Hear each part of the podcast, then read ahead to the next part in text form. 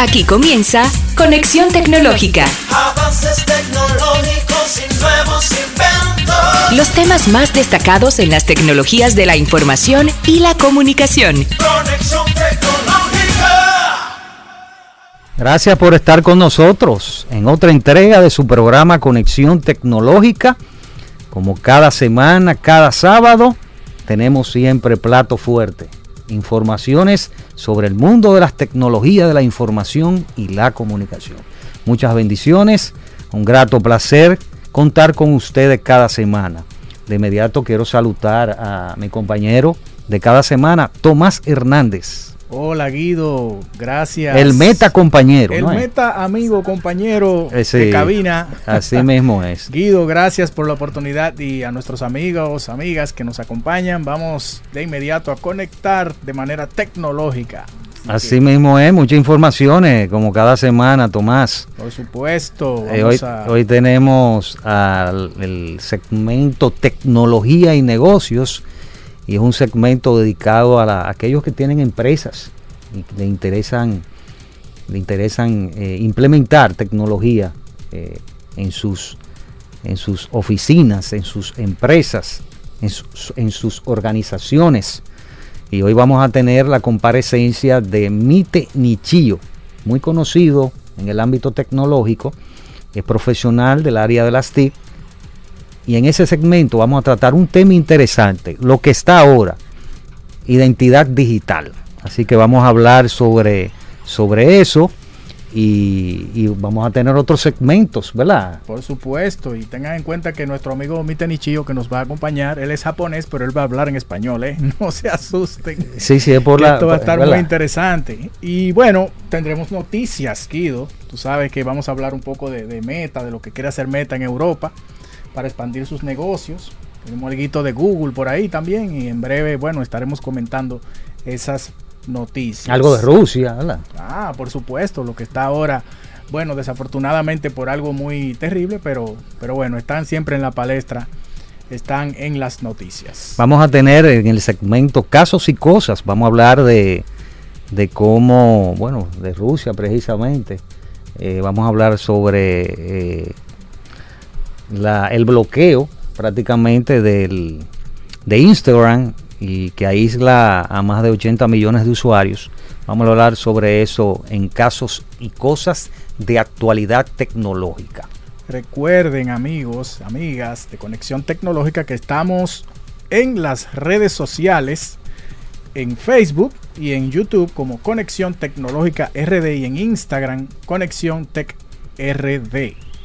Y también estamos en citv.com.do, nuestro canal CTV, 30 de Altiz, 68, ¿verdad? 60 de Claro TV y otros medios de cable interesantes. Así que ustedes pueden acceder también a, a los medios televisivos y también los medios que ya comentó Tomás, que es los medios que tienen que ver con redes sociales. Sí, también quisiera recordarle a nuestra audiencia que tenemos los cursos, tenemos dos cursos por ahí preparados que lo anunciamos en la La semana el pasada. anterior y quiero compartirles nuestro número de WhatsApp para que los que estén interesados en, en estos cursos, son dos, uno es eh, redes sociales, manejo de redes sociales para, Emprendedores. para emprendedores y tenemos Excel, trabajando con Excel. Asimismo, es importante eh, tener en cuenta, Tomás y ami- los amigos que estén interesados,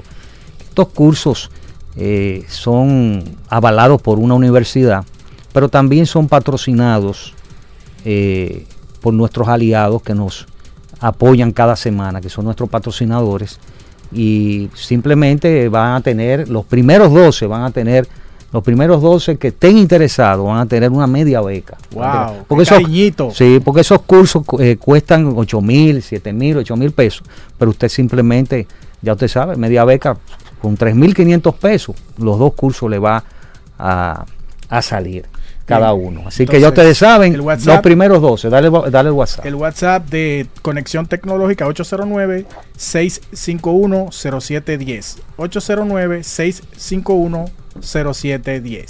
Así mismo es. Y, y nada, vámonos de inmediato, ¿qué tú crees? con ¿Eh? las Noticias Noticias. relevantes de la semana.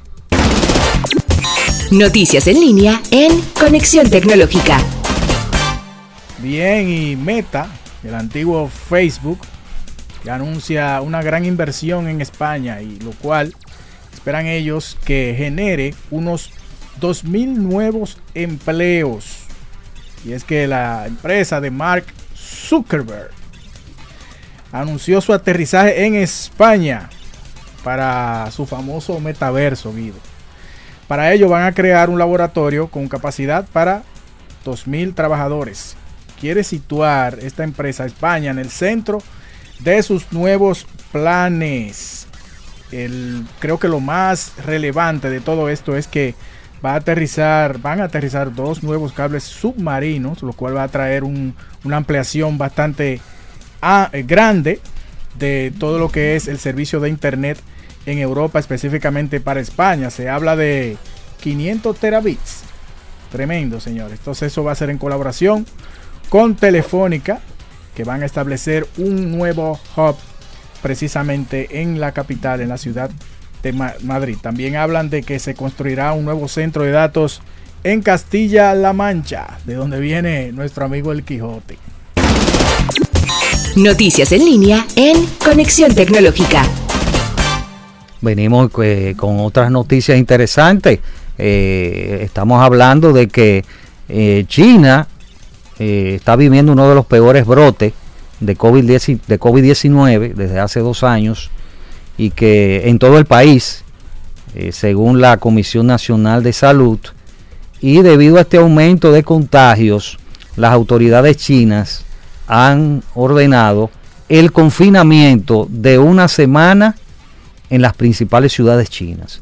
Entre las ciudades que se mencionan que están bloqueadas, incluye Shenzhen, eh, que es una ciudad con más de 17, con más de 10 17 millones de habitantes, que es considerada el Silicon Valley en China, eh, por ser el principal centro tecnológico del país, que alberga a gigantes nacionales como Tencent y Huawei. Shenzhen también es el hogar de uno de los fabricantes de productos electrónicos eh, que provee estos productos a nivel mundial, que es Foxconn. Y esta empresa taiwanesa eh, es una empresa que ensambla los iPhone de Apple.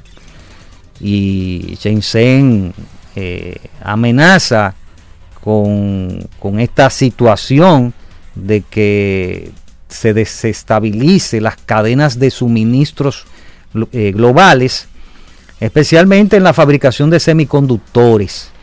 Más de 30 empresas taiwanesas al ver, están en ese sitio que fabrican de todo, desde tablero de circuitos hasta módulos de pantalla eh, táctil, y que pararon su producción hasta el 20 de marzo, en espera ya de, la- de las novedades que le tiene eh, las autoridades locales. Foxconn cuenta con dos grandes plantas de producción de iPhones en Shenzhen y cerca de 200 mil trabajadores. Hay otra empresa interesante, Unimicron eh, Technology, que es otro fabricante de chips que también suministra a Apple e Intel, el cual tuvo que suspender sus operaciones en la misma ciudad. Así que ellos creen que uno de los objetivos es tener el crecimiento Tomás, de un PIB de 5.5% eh, fijo, pero con esta situación se ve un poco realista, eh, poco- muy poco realista de que eh, puedan alcanzar este crecimiento. El tema de los semiconductores, la verdad que ha sido eh, golpeado muy fuerte por la pandemia. Así y eso es. afecta a todas las industrias, no solamente la computación, la transportación y demás. Así es. Noticias en línea. Conexión Tecnológica. Bien, y por otro lado, nuestros amigos de Google reciben otra demanda. Y es por el botón pedir en línea. Ahora una serie de restaurantes está pidiendo indemnización a Google. La demanda afirma que Google, valga la redundancia, presenta de manera prominente los nombres de estos restaurantes en sus páginas de pedidos con el supuesto objetivo de confundir delibera- deliberadamente a los consumidores para que ingresen e interactúen con su sitio web. Lo que ellos dicen es que, bueno, en las páginas de Google aparecen los logos de estos restaurantes y cuando usted presiona para hacer un pedido, ellos le presentan un menú y automáticamente pasan el pedido a uno de estos proveedores de distribuidores, digamos, como Uber Eats, Post, ah, Postmates, DoorDash, etcétera. Entonces, no lo hacen a través del restaurante. Sin embargo, esos servicios les cobran una comisión a estos restaurantes que oscila entre un 15 y un 30%, o sea, más que el ITEVI de aquí. Imagínese usted que esa orden de- de- se maneje de esa manera. Para estos restaurantes resulta una desventaja muy, muy fuerte. Entonces ellos están diciendo que Google lo está haciendo deliberadamente, que cuando la gente presiona el botón, en vez de ir a este restaurante, va a un, a uno de estos distribuidores y bueno, están cargándole más al restaurante. Noticias en línea. Conexión tecnológica. Bueno, otras de las noticias también que Panasonic, por ejemplo, Tomás y amigos que no escuchan, se pone las pilas con Tesla. Esta japonesa eh, Panasonic entrará ya en el mundo de los autos eléctricos y lo va a hacer eh, fabricando una de las baterías de, los vehículos eléctricos de Tesla, de Tesla, que es la batería 4680 que va a ayudar a, estos vehículos, a la producción de, Tesla, para reducir costos y tener mayor capacidad de almacenamiento. Panaso- Panasonic ha trabajado durante los últimos meses en el desarrollo de esta batería, una batería que es un poco más grande, eh, pero que necesita un menor número de celdas y por lo tanto va a reducir el costo final de los vehículos cuando salgan ya a la venta al público. Con este nuevo desarrollo de Panasonic, eh, los vehículos de, Tesla podrían venderse por debajo de los 25 mil dólares. Eso dijo Tesla y cuyo modelo, Model 3, comienza en alrededor de 41 mil dólares con todo eh, el incentivo fiscal. Han reconocido que las nuevas baterías, las nuevas baterías de Panasonic son viables y cumplen con el nivel de rendimiento que busca. Ya Panasonic va a comenzar su producción en masa de baterías 4680 en el año fiscal que comienza en abril del 2023 con planes para establecer dos líneas de producción adicional, así como instalaciones en su fábrica de Wakayama en el oeste, en el oeste de Japón. Y antes de eso, la compañía está instalando ya está instalando una línea de producción de prototipos para las baterías, también en Japón. Así que esta batería 4680 va a tener un impacto considerable y va a ayudar a reducir el costo de los vehículos eléctricos, lo que les va a permitir expandirse más ampliamente, además de prometer ayudar a reducir las emisiones de, carbono en todo el mundo. Interesante esto lo de Panasonic, así que ya ustedes saben, estas fueron nuestras noticias eh, en línea, así que después de la pausa ya venimos con nuestro segmento Casos y Cosas. Quédese con nosotros. No nos cambies, en solo minutos regresamos en Conexión Tecnológica. Ya regresamos, Conexión Tecnológica casos y cosas de la actualidad tecnológica en Conexión Tecnológica. Bien, amigas y amigos de Conexión Tecnológica, quiero recordarles que nos pueden escribir o llamar aquí a la cabina al 809-227-9290 en Santo Domingo y en la región del Cibao, el 809 226 0967. Estén presentes, estén escuchando el programa porque en un ratito Guido les va, les va a tener una sorpresa. Tenemos un concurso, ¿eh? Así que no se pierdan, así. Eh, eh, Tomar no es fácil, ¿eh? Ah, me pone a mí en aprietos. Estoy metiendo presión. Sí, vamos a, sí, sí, vamos a tener, vamos a tener un, eh, una Huawei Bank, que es un reloj de la marca Huawei. Y así que quédese con nosotros, usted lo quiere. Ah, usted no, no es verdad, mire, si usted accedió a, los, a las redes sociales de nosotros, que estamos en vivo, lo estoy, lo estoy enseñando ahora mismo, eh, en Conexión Tech RD en Instagram, lo estoy también y en Pura Vida, está seguramente, ¿verdad? Estamos por ahí. Y usted ya lo vio, usted sabe que es verdad. Así que quédese en sintonía con nosotros para que puedan ganarse esa, esa van de la marca gracias a Huawei. Así que bien, esté ahí en línea escuchando y todo. Ahora vamos con casos y cosas. Así es. De la actualidad tecnológica tenemos un tema, como siempre, muy interesante y bueno, que tiene que ver con la desafortunada Rusia en este momento. Rusia corta lazos con Meta, el que antes llamaban Facebook. Cierra Instagram, aislando a más de 80 millones de usuarios. Eso es como 8 veces la cantidad de personas que hay en la República Dominicana, imagínense. Así mismo es, y Meta anunció en un cambio polémico también en sus políticas de, de uso de, de uso de la de Instagram, permitiendo, porque eso vino, el origen vino eh, por, eh, por Meta permitir en sus políticas mensajes de odio, ¿verdad? Eh, con, en algunos países en contra de los soldados rusos y hasta de Vladimir Putin.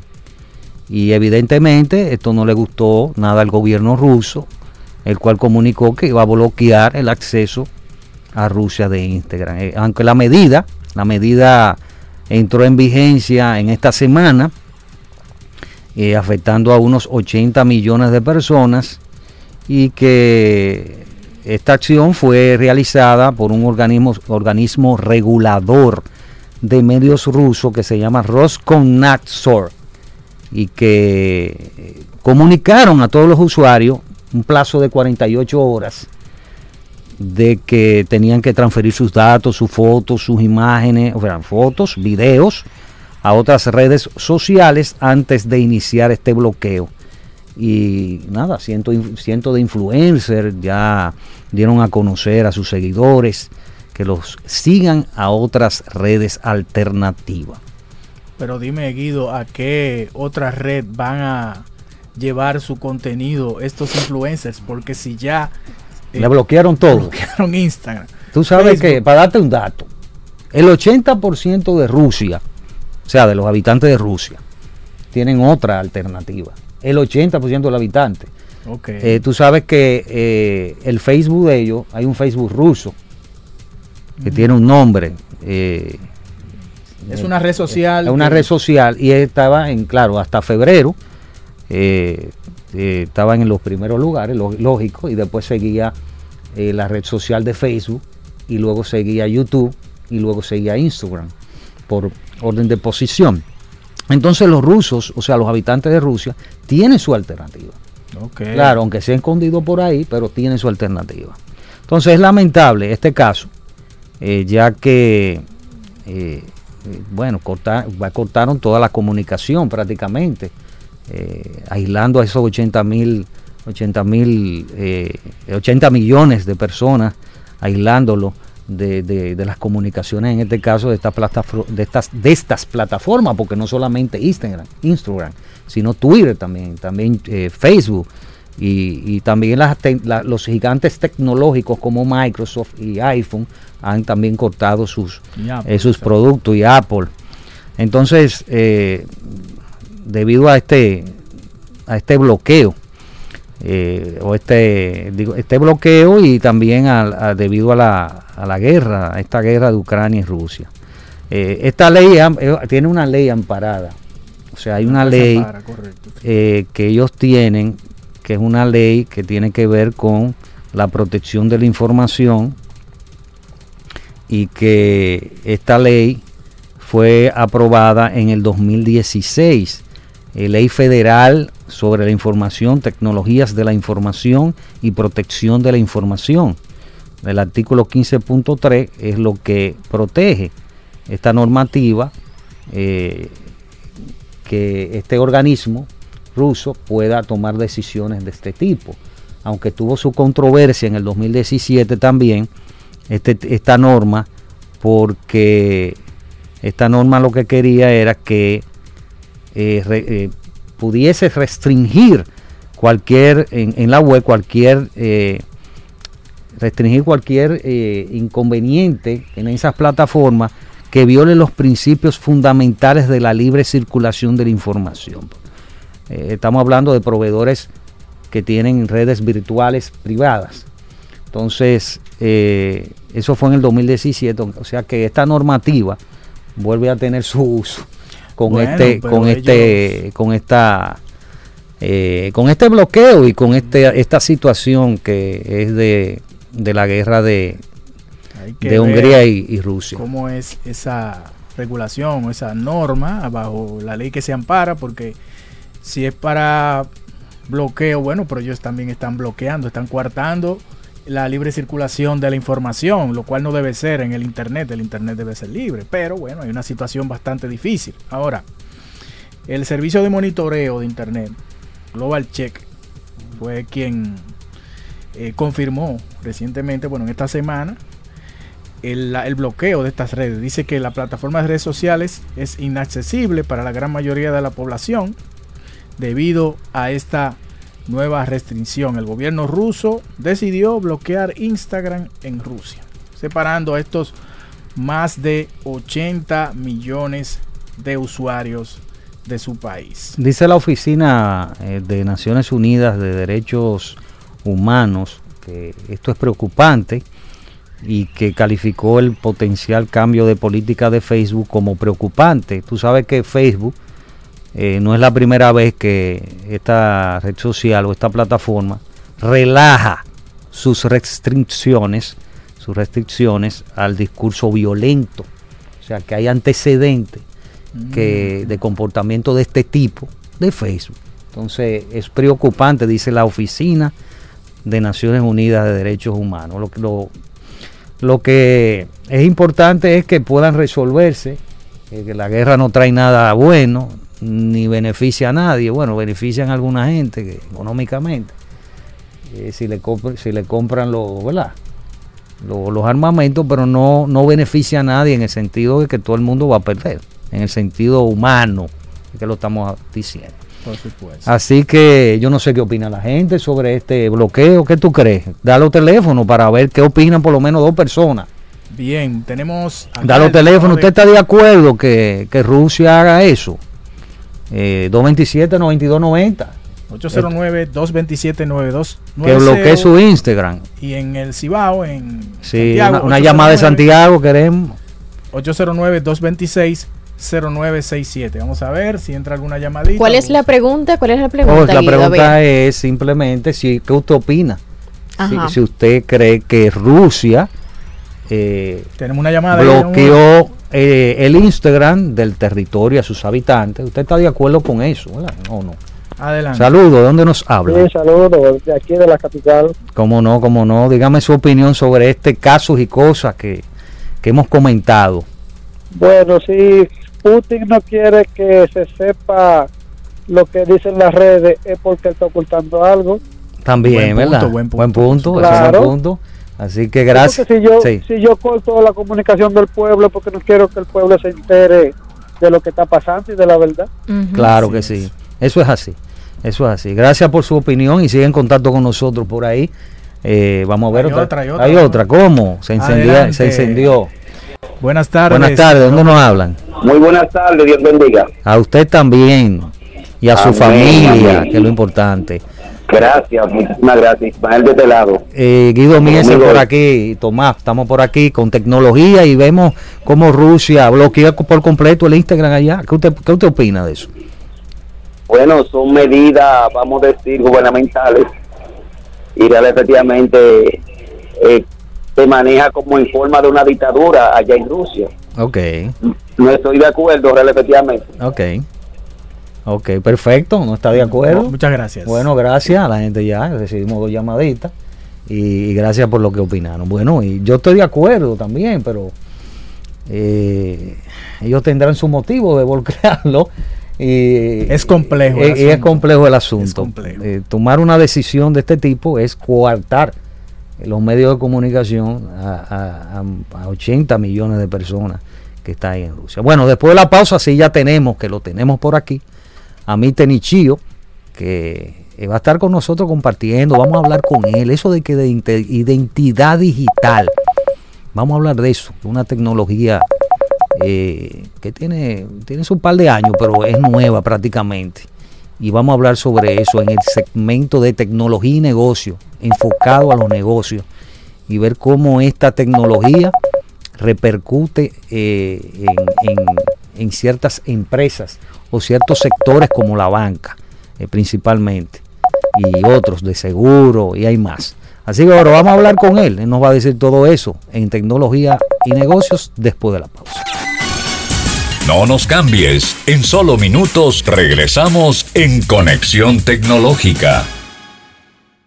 Tecnología de punta, avances tecnológicos y nuevos inventos. Actualízate en Conexión tecnológica.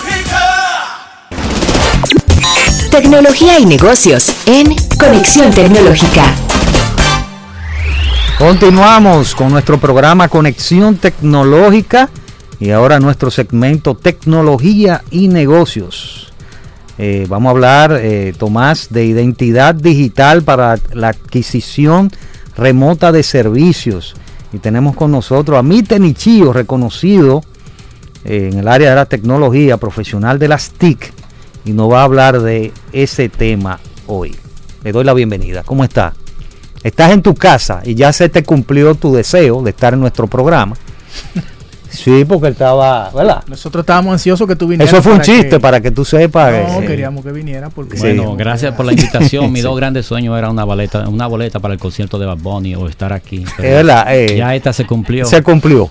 Sí, que- Muy bien, muy bien. Bien, bien. Tremendo. Bienvenido. Bienvenido de verdad y por comparecer y estar con nosotros compartiendo este tema, que es un tema de tecnología y que se habla de identificación digital, que es una de las, de las eh, tecnologías o de las grandes, se le dicen que de las grandes revoluciones económicas y sociales de nuestro tiempo, para que las empresas y organizaciones eh, puedan adaptarse a sus procesos e, incorporar esta identificación digital.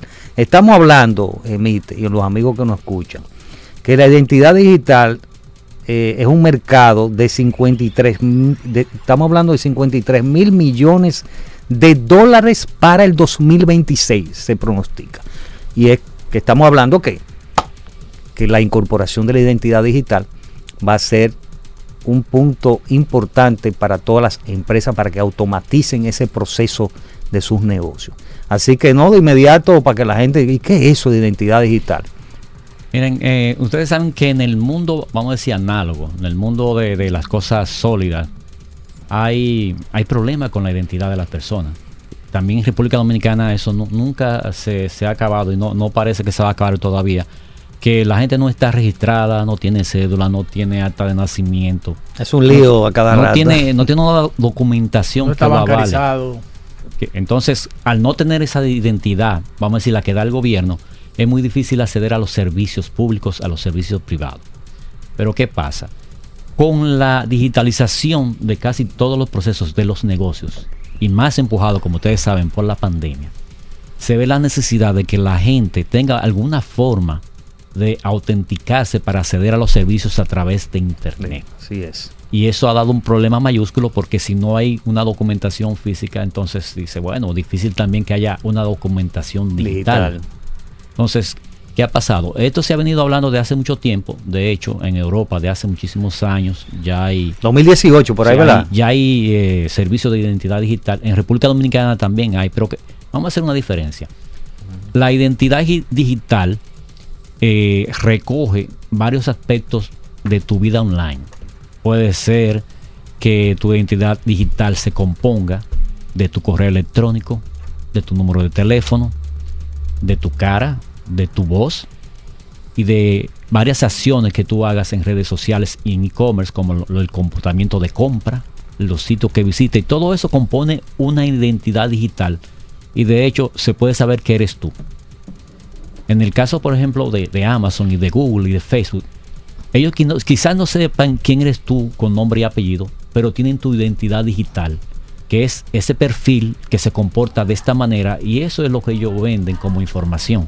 Entonces, ya tú tienes identidad digital en varios sitios web. O sea que es lo mismo, sociales. es lo mismo que en, que en Facebook también, que Sí. te pueden rastrear tu, tu por el perfil y, y el y el hábito. Sí, el hábito de pero es que se sepa quién eres tú. Entonces vamos ahora a llevar esa identidad digital a la identificación digital.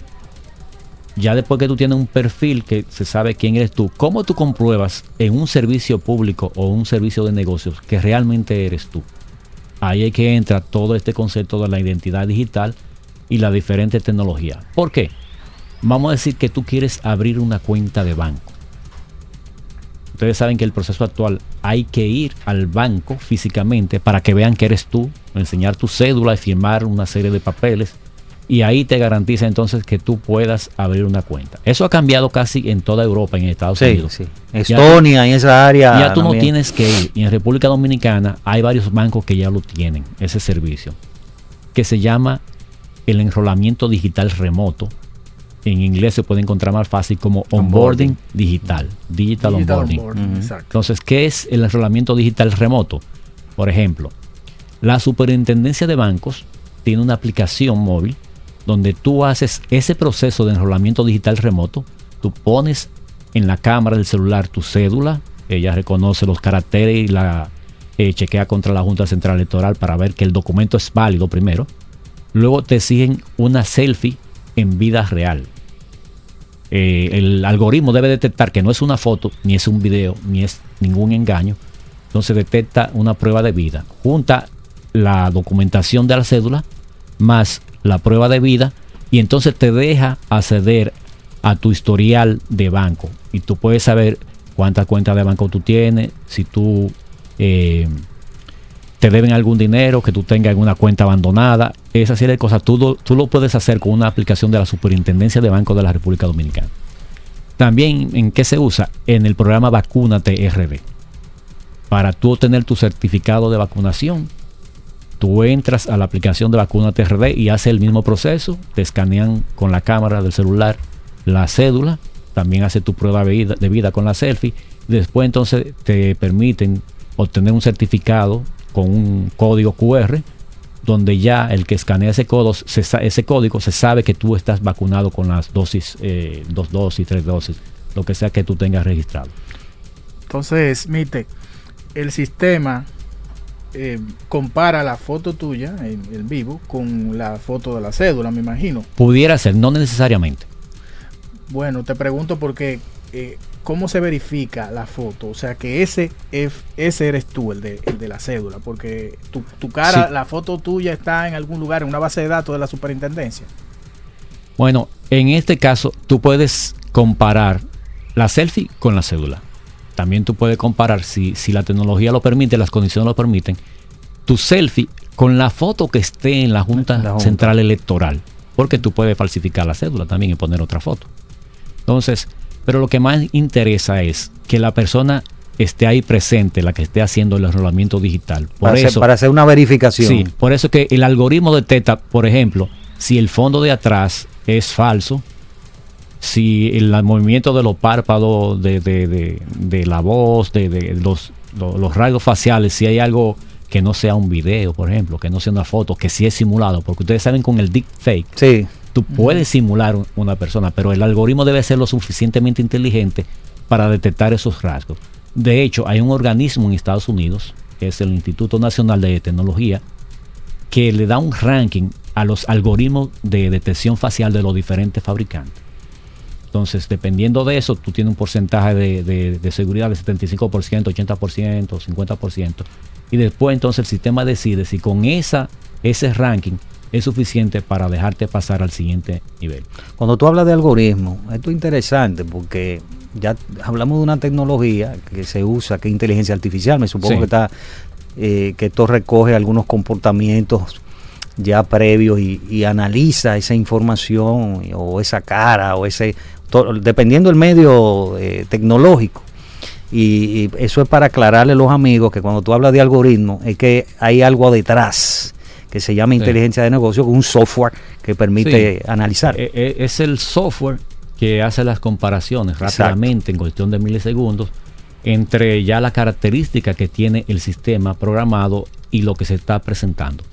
En, en realidad, en la mayoría de los casos, no, no es una inteligencia artificial como de las películas, como la conocemos, sino, sino más bien es un, un, vamos a decir, una parte de la inteligencia artificial que se llama aprendizaje de máquina, machine learning. Machine learning, como le llaman. De tanto se le hacen muchas pruebas a este software para que vaya reconociendo personas y mientras más hace, más aprende y más exacto es. Entonces esa es la parte que se llama machine learning, Machine learning, sí. que es como un subconjunto de la inteligencia artificial. O sea, Es- es Una pregunta, Mite, en- con relación a, a la identificación de la persona. ¿Cuáles son los rasgos, eh, diríamos, principales? Porque yo puedo tener barba o no tener barba y como quiera me identifica. O sea, Sí, los ojos. eso, nariz, eh, eso como- depende del algoritmo de, de cada fabricante. Eh, hay bastantes eh, proveedores de software de eh, afiliación remota por medios digitales. Y ustedes lo pueden comprobar también en los algoritmos de, de los teléfonos. Eh, ustedes ven, ven el iPhone tiene una forma de escanear a Sí. través de, vamos a decir, de señales infrarrojas, el rostro y la profundidad de la cara. Eh, y así hace una- un modelo tridimensional que puede detectar si tú tienes barba, si ti- tienes gorra, si tienes lente, o una serie de formas de que, de que eres tú. Incluso ahora ya en la versión 15.4 del sistema operativo de iPhone, ya tú puedes detectar si tiene máscara o no para Sí. eh, fines de, de la pandemia. Eh, te puede ella desbloquear el teléfono reconociéndote que tú tienes una máscara. Entonces, estos, estos algoritmos o estos softwares son cada vez más sofisticados, lo cual dan una mayor seguridad. Entonces ahí con la identidad digital yo quiero pasar a la otra parte que es cuál es la diferencia entre esta biometría y la parte de la firma digital para que no se confunda. Porque ambas cosas pueden interactuar ustedes dicen bueno pero yo puedo tener una firma digital y no me tienen que hacer ninguna biometría yo puedo firmar un documento digitalmente eh, yo puedo hacer una serie de cosas a través de la firma digital, que de hecho también se usa en muchos países. Y aquí también se está... Aquí de, eh, la ley es de septiembre del Ujú. 2001, la ley tiene ya casi 22 años de aprobada y ustedes ven que casi nadie tiene una firma digital. Eso, son dos o tres personas, Entonces- dos o tres entonces, entidades. Es que eso tiene una limitante que se la voy a contar ahora. Hay tres tipos de firma digital reconocida internacionalmente y también por la jurisdicción dominicana, por la ley de comercio electrónico y firma digital y documentos electrónicos. Una es la firma digital simple.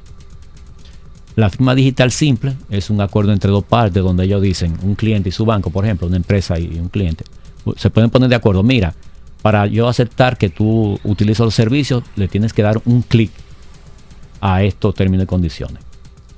O tú tienes que enviar un correo electrónico. O tú tienes que enviar un mini mensaje. Eso es una firma digital simple, pero no tiene mucha validez legal. Entonces, ustedes pueden ver que ahora se utiliza, por ejemplo, para. Ah, no, que para yo acepto términos y condiciones, le doy clic aquí y ya puedo ver un, un archivo o tener acceso a un programa o algo así. Pero no tiene muy- mucha validez legal, por eso no se permite que eso sea para abrir una cuenta de banco. Entonces, la siguiente firma es la firma digital avanzada. La firma digital avanzada recoge varios elementos electrónicos en el momento en que se firma un documento, que pueden ser la hora, la, lo- la geolocalización por GPS, la dirección de IP y puede ser también la biometría, el reconocimiento facial e incluso hasta la voz. Todo esto en conjunto es la firma digital avanzada. Y la característica es que esto tiene que ser manejado por el usuario y que no se puede modificar después que se firmó un documento. Esa es la firma que nosotros recomendamos y ya casi todo el mundo está de acuerdo, que es la que se debe usar para adquirir un servicio bancario. Y la firma que es equivalente a la manuscrita se llama firma cualificada. Esa firma cualificada tú tienes que ir a un organismo certificador y te tienen que dar un código que es tu firma digital y tú tienes que pagar 40 dólares por dos años, una serie de cosas. Y ya tú tienes una firma digital propia. ¿Qué pasa? Esa es la más complicada y por eso esto no ha funcionado. Porque ¿quién va a ir a un sitio a demostrar que eres tú, pagar un dinero para Bueno. firmar un documento al año? Entonces, es- esa firma digital cualificada no ha avanzado y por eso no hemos progresado. En la firma digital avanzada tú no tienes que hacer nada porque eres tú mismo. Es tu cara, es tu voz, es tu clic, es lo que sea. Entonces ya tú puedes obtener esos servicios. Esa es la que estamos empujando para que se utilice para obtener servicios bancarios y otros servicios.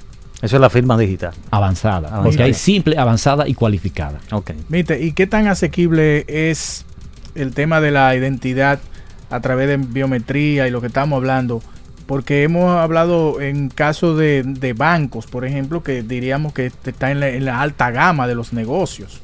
Pero, ¿qué, qué tan asequibles son estas tecnologías ahora mismo? Son bastante baratas. Lo que pasa es que los bancos tienen unas leyes de lavado de activos y de que conozca a su cliente. Y tienen que asegurar jurídicamente que esa persona es quien dice ser. Pero si tú tienes un servicio, un pyme o algo, otro servicio que no es financiero, que no es bancarizado, que es... Que da servicio, por que da ejemplo. servicio de consultoría, por ejemplo, entrenamiento eh, o venta de algo. No tiene que ser tan sofisticado el algoritmo de, de reconocimiento facial. Entonces, hay diferentes precios, hay diferentes herramientas según la sofisticación del negocio. Pero eso está asequible para todo el mundo. De hecho, hay muchos, eh, vamos a decir, software development kit, SDK, que son de, de código abierto, que tú lo puedes implementar en tu con programador experto en tu, en tu negocio. Me imagino, por ejemplo, en una, un uso, tú me corregirás, podría ser, por ejemplo, de, de el Instituto de Project Management que da los exámenes de certificación remota y tiene que de alguna manera asegurarse de que ese eres tú. Bueno, la prueba nacional le pudiera ser. Ah, la, pero mira Exacto. qué interesante. Sí. También se utiliza eh, como método de acceso a, a edificios. Que, por ejemplo, te escanean eh, la cara. Tú no tienes que llevar carnet ni nada. Y Exacto. ya te escanean y tú entras. Eso lo vi yo en Shenzhen, en la Universidad ¿De? Huawei. Ah, ok. El- la gente entraba y una vez decía es tal persona, salía su carnet al La lado y la gente de Tom pasaba. Cruise. ¿Cómo Sí. se llama esa? Eh, Minority Report. esa Exacto. misma. Oye, Pues Ya esa tecnología existe, la de reconocimiento facial masivo, ya eso, eso existe. Interesante. Entonces, para los negocios, eso es muy importante, la parte de la del acceso en cuanto a económico Sí. eh, y los beneficios que le brinda, o sea, porque estamos hablando de que automatizan un proceso que pase de manual a automático. sí. Te trae más clientes. Los costos, o sea, hablar de costos también te lo minimiza. O sea, Evita fraudes. evita- eso es importante. Tiene una base de datos de tus clientes. Y la seguridad, que eso vamos a hablar después de la pausa, vamos a hablar qué, qué riesgo tiene la persona que le roben la, la información. Ah, bueno, sí, la privacidad. La- exacto, vamos a hablar después de la pausa. Pero es importante que la gente sepa que la identidad digital eh, en el mundo análogo, vamos a decir, identidad en el mundo análogo, es como tu cédula. Que por ejemplo, que tú la presentas, por ejemplo, y la persona que te está viendo, va a estar viendo los datos tuyos, la foto, para ver si eres tú. Exactamente. Por ejemplo, eh, eso es poniendo un ejemplo en el mundo real análogo. análogo. Ahora en Sí. digital, eh, que podemos hablar de eso, que quiero que me lo diga, ¿cómo se registra esa parte? Eh, ¿cómo, ¿Cómo se crea esa identidad? O sea, se recoge, se captura la información, se hace una digitalización, que hablaste de eso ahorita, que, que se digitaliza, pero es bueno un poco de- detallar sobre esto. Vamos a hacerlo después de la pausa, ¿qué te parece? De acuerdo, adelante. Ok. Ya regresamos. Conexión Tecnológica. Seguimos amigas y amigos de Conexión Tecnológica con nuestro segmento Tecnología y Negocios y nuestro invitado Mite Nichio. Nos está hablando sobre biometría, identidad digital y demás. Un tema que está encendido. En un ratito tendremos eh, la oportunidad, eh, le vamos a dar la oportunidad a las personas para que lo Si llamen, quieren, si quieren preguntas. hacerle eh, preguntas y demás. Así que ya ustedes saben. Mite, ¿qué pasa si, si esta información, estos datos biométricos y, y demás, esta- e- este archivo digital, digamos, este registro digital de, de- de la persona cae en las manos equivocadas? ¿Qué? Háblame de eso. ¿Cómo nos estamos protegiendo ahora mismo? Mira, en- depende de la institución que ah, vamos que recoge la biometría para una firma digital. Yo creo que hay muchas regulaciones ya que impiden que, se utilice indiscriminadamente esta información. Eh, también está que esta firma digital no puede ser, vamos a decir, eso se encripta y se guarda, no puede ser desencriptada a menos que un juez lo ordene para probar un caso de que se firmó un contrato o se sacó una cuenta sí o no. Entonces, tenemos que tom- tomar en cuenta cuando aceptamos los términos y condiciones de que vamos a dar una firma digital o una biometría, leer bien, que casi nadie lee, ¿Para qué se va a usar esta información, vamos a decir, eh, personal e individual? Ok. Interesante eso. Bueno, Te, te dije, después de la, antes de, de ir a la pausa, que cómo se crea esa identidad digital. Rápidamente, que tú nos expliques. Mira, en, en el caso que, que, vamos a decir un caso real, que es cuando tú vas a adquirir un servicio de forma remota, o sea, sin ir a una sucursal de una empresa, se recoge el, vamos a decir, los datos de la cédula a través del móvil, eh, se recoge la hora en que se realizó esa firma, se puede rec- recoger la dirección IP desde donde se hizo, eh, o sea, la dirección que identifica desde dónde se conectó a internet el dispositivo. Se puede también eh, determinar la geolocalización, porque ahí se sabe el país o la ciudad de donde se hizo. Y se recoge entonces la biometría, que puede ser, como les dije, la voz, puede ser la cara. Puede ser y- Leo también. Puede- no. Pues, digo, puede ser la foto de la huella, porque aquí hay un banco que lo, que lo utiliza, la foto de la huella. Y todo esto se junta y se encripta. Y esa es tu firma digital avanzada. O sea, biometría más datos que se recogieron al momento de la firma. Pero la biometría tiene que ser específicamente facial o, o por la, mano. o por la- puede, puede ser cualquier cosa que eh, la empresa decida que quiere tener. Ok. La huella digital, un fragmento de, de- de la voz de una persona hablando, diga tal frase, o puede ser un fragmento de, de la cara haciendo un- una mueca, sonriendo, porque te ponen a decir, eh, guiña un ojo, sonríe, eh, cierra los ojos, y eso se recoge. eh, esta biometría y se junta todo con lo que yo dije, el- la estampilla del tiempo, de la geolocalización, la dirección de donde se conectó, y se crea una firma digital avanzada de biometría más datos. sí, hay bancos aquí que utilizan el audio para identificarte. Ya me ha tocado eso, que te dicen repita tal frase, tú la repites y Exacto. te reconocen la voz. Sí. Viste, hablaste en el segmento anterior de otros. de Vamos, a hablar, vamos a hablar de la privacidad. eh, Ah, bueno, hablemos de la privacidad primero y luego lo que me gustaría era preguntarle que de otras industrias de acá, donde... en un minuto los dos. Sí. Bueno, Vamos Sí, a ver. la, la privacidad, como ya les dije, uno tiene que aceptar unos términos y condiciones. Y ahí explican para qué se va a utilizar eso. También, es dependiendo de la, de la empresa, por ejemplo, los bancos están muy regulados y necesitan eh, proteger la identidad del cliente y tienen varias cláusulas de ciberseguridad que no pueden hacer lo que quieran con esa información. Entonces, también eso está protegido y encriptado con muchísimas eh, formas de, de protección contra hackers y contra ataques malignos. Todo eso depende de la, del misma, de la misma infraestructura de ciberseguridad de la que empresa. Pero la, pero, pero la persona puede caer en, las en algunas ma- manos equivocadas. Bueno, en realidad eh, ya... Al menos tú- que acceda a un- tú a en un- tus a un redes sitio. sociales ya tú tienes tu, tu cédula, eh, Sí. tu cédula no, tu, tu cara y se te oye hablando. O sea que hay muchas de esas cosas que ya los hackers si quieren pueden obtener, pero no van a tener la forma en que se captura con un proceso de eh, biometría digital segura, que es la que hacen las empresas y los bancos.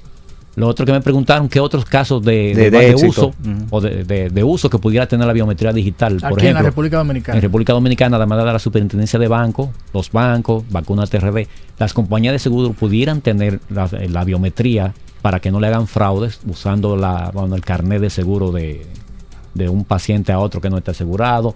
Pudiera ser también para las pruebas nacionales, como le dije. Pudiera ser también para eh, ingresar a algunos sitios eh, que necesiten eh, verificar una identidad, ya sea de, de- de la policía, del Palacio Nacional, del Congreso o muchísimas empresas que tienen vigilante afuera pudieran tener esta forma de reconocimiento facial. Lo usan en muchos países para detectar a las personas que están escapando de la ley. Por ejemplo, lo ponen en los estadios, en cosas masivas, y ahí van identificando. En China se utiliza la- mucho eso. Entonces, sí, también hay- había un, temor de la privacidad por Sí, eso, de hay- que iban a sí, identificar a cualquiera. Pero eh, vamos a decir, como siempre decimos, las tecnologías no son buenas ni malas, depende del uso que se les dé o quién les dé ese uso. También, eso es así. Gracias por estar con nosotros y, y este tiempo que ha sacado para compartir sobre este tema.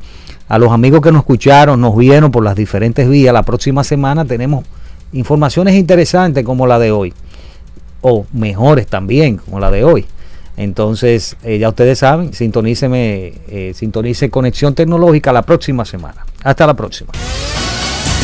Hasta aquí, Conexión Tecnológica. Avances tecnológicos y nuevos inventos. Nos encontramos en una próxima entrega. Conexión tecnológica. Con Guido Mieses.